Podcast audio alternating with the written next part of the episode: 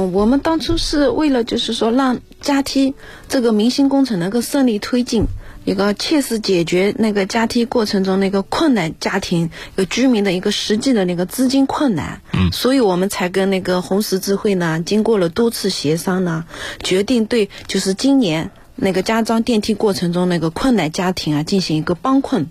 制定了，嗯，就是这个帮困实施办法。嗯，这主要的，嗯，对象呢是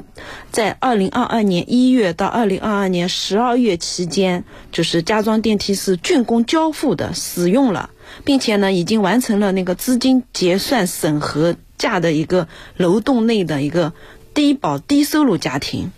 嗯，它的救助的标准呢就是这样的。低保家庭呢，包包困标准为加装电梯经审价后，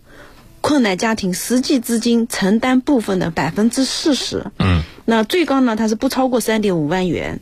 第二个呢是低收入家庭，它的帮困标准为加装电梯经审价后，它的实际承担部分的百分之三十的资金，最高是不超过两点五万元。